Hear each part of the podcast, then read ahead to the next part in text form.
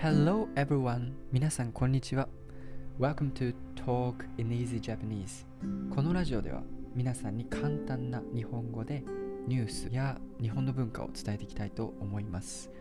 In this podcast, I talk about everyday news with easy Japanese with description in English. それでは始めていきましょう。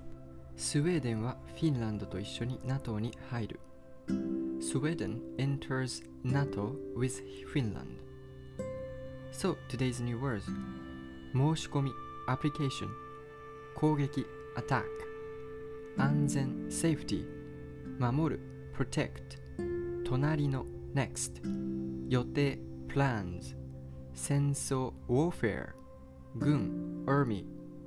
同盟 alliance 賛成 approval 市民 citizen 政治家 politician 意見 opinion 危険 danger So, let's start reading スウェーデンは16日 NATO に入るための申し込みをすることを決めました。スウェーデンの政府はロシアがウクライナを攻撃しています。安全を守るためには NATO に入ることが一番いいと思います。と言いました。そして隣の国のフィンランドと一緒に NATO に入るための申し込みをする予定だと言いました。スウェーデンの市民は今まで200年戦争や軍と関係がある同盟に入っていませんでした。しかし今の状況では正しいことだと思います。などと言って賛成しています。しかし政治家はもっと市民の意見を聞いてから決めてほしかったです。という人もいます。ロシアはスウェーデンが決めたことについて私たちの国を危険にするものはなくなくさなければなりませんと言っています So, today's news is about Sweden will also attend the NATO in the future with Finland, and Sweden tried to apply to the application to NATO soon.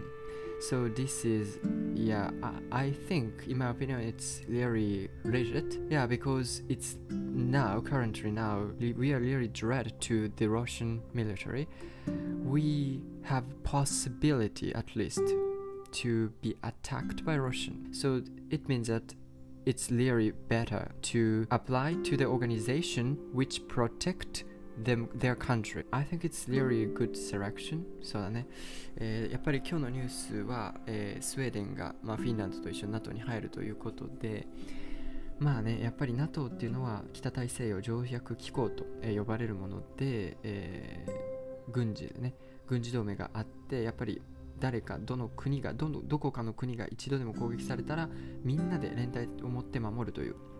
えーそういったものなんですけどこれはね本当に、えー非常に重要ですね。うん。やっぱりあのー攻撃されないっていうのが一番だし国を守るためには